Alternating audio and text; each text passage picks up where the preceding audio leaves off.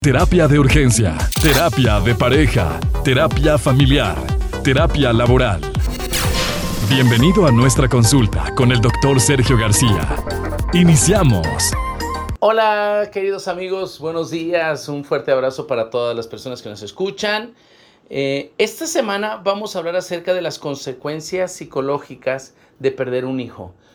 La experiencia de perder un hijo es de las más sensibles, de las más graves, de las más impactantes en las emociones de las personas, porque se supone que, que en la cadena de vida, que en, en esta organización que tenemos de los proyectos familiares, de los proyectos de vida, conforme las personas vamos creciendo, nos vamos haciendo más viejos, estuviera escrito de, de manera eh, eh, solo mental que los grandes, los viejos, son los que se mueren y son los hijos quienes entierran a sus padres.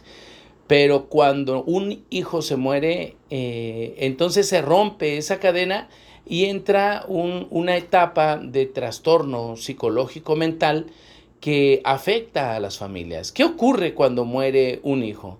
Cuando muere un hijo se rompe el proyecto entonces de vida de una familia, de, una pareja, de una persona, porque aquellos sueños, aquella idealización que se ha formado eh, eh, mentalmente no se llega a concluir, porque se acaban los sueños, porque se acaban eh, esos anhelos que se tenían, esas, ese proyecto que se tenía pensado para este hijo. Yo quería que mi hijo fuera un gran arquitecto, quería que mi hijo fuera un abogado, quería que se casara, quería que tuviera hijos. Mm, las afectaciones dependen mucho de si el hijo estaba enfermo desde el inicio o no.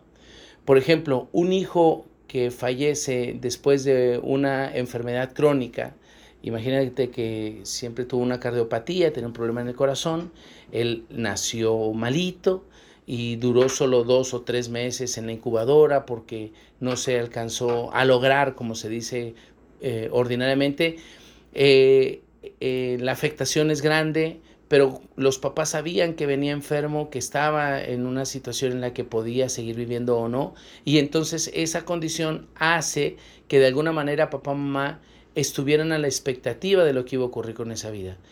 Pero ¿qué pasa cuando el niño nace sano, el niño va creciendo, al año y medio empieza a, balbucear caminar, a los dos años ya está caminando, va al kinder y a los seis años se le ahoga en una alberca.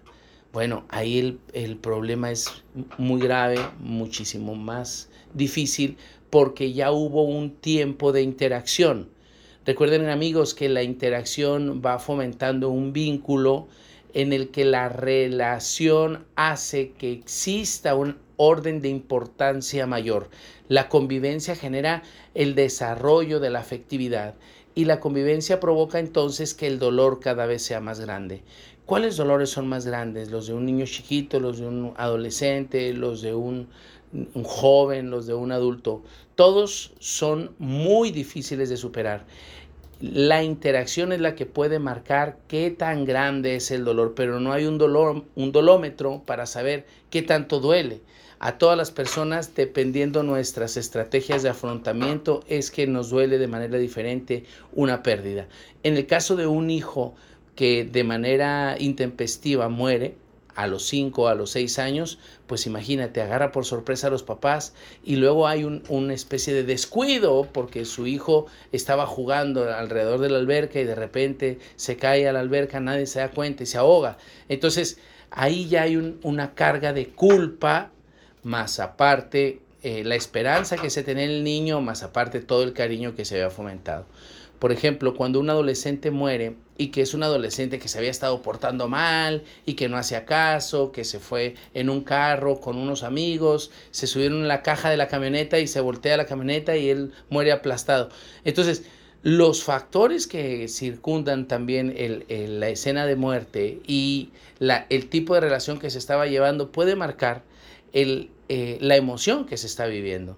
Cuando muere un joven que ya, por ejemplo, el, el, caso de ahorita está hablando de un adolescente de 12, 13, 14 años, pero un joven, por ejemplo, de 19, 20, que no hace caso, que regularmente llega en la madrugada, que toma demasiado y que de repente agarra un coche y va y choca y muere también porque estando alcoholizado este, tiene un accidente. Entonces, todos los factores que circundan el hecho de la muerte van a marcar qué tanto la familia alcanza a procesar también. Cuando, cuando los papás saben que este hijo, tarde que temprano, le va a pasar algo, porque el hijo se mete en problemas, porque el hijo hace tales o cuales cosas, porque el hijo está en una circunstancia que le puede llevar a la muerte, entonces los papás de alguna manera empiezan a prepararse para ello y dicen, mm, tarde que temprano a este le va a ocurrir un accidente. Entonces pasa el accidente y yo sabía que algo así iba a pasar. Bueno, todas estas predicciones pueden eh, eh, amortiguar de alguna manera las emociones de, los padres. Pero cuando ocurre algo con una persona que, que no se espera, un accidente fatal, un eh, un asalto en el que pierda la vida, bueno, son eventos todavía más graves que afectan eh, la psique de las personas y que dependiendo de, cuál sea la circunstancia, hace que la persona pueda superarlo o no más fácilmente.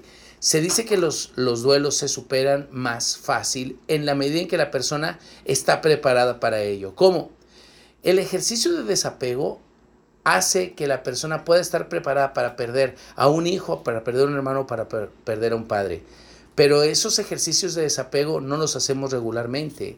Vivir en el desapego no es algo consciente que hagamos cotidianamente. Entonces, hoy, mis queridos amigos, la recomendación es comenzar a vivir en el desapego, es decir, comenzar a perder porque al final de cuentas todos los días perdemos, pero no nos damos cuenta de ello y a muchas y muchas personas nos resistimos a ello. ¿Qué les parece el tema, mis queridos amigos? Oye, pues interesante eh, este tema y además, pues esta semana, como bien lo comentas, vamos a estar eh, platicando acerca de, de, las pérdidas. Doc, algo más que se nos pase referente a las consecuencias psicológicas de perder un bebé y también para que nos invites a seguirte a través de redes sociales. Fíjate que de las consecuencias entonces está una frustración constante, una pérdida del sentido de la vida, incluso hay una sensación de quererse morir también cuando un hijo muere.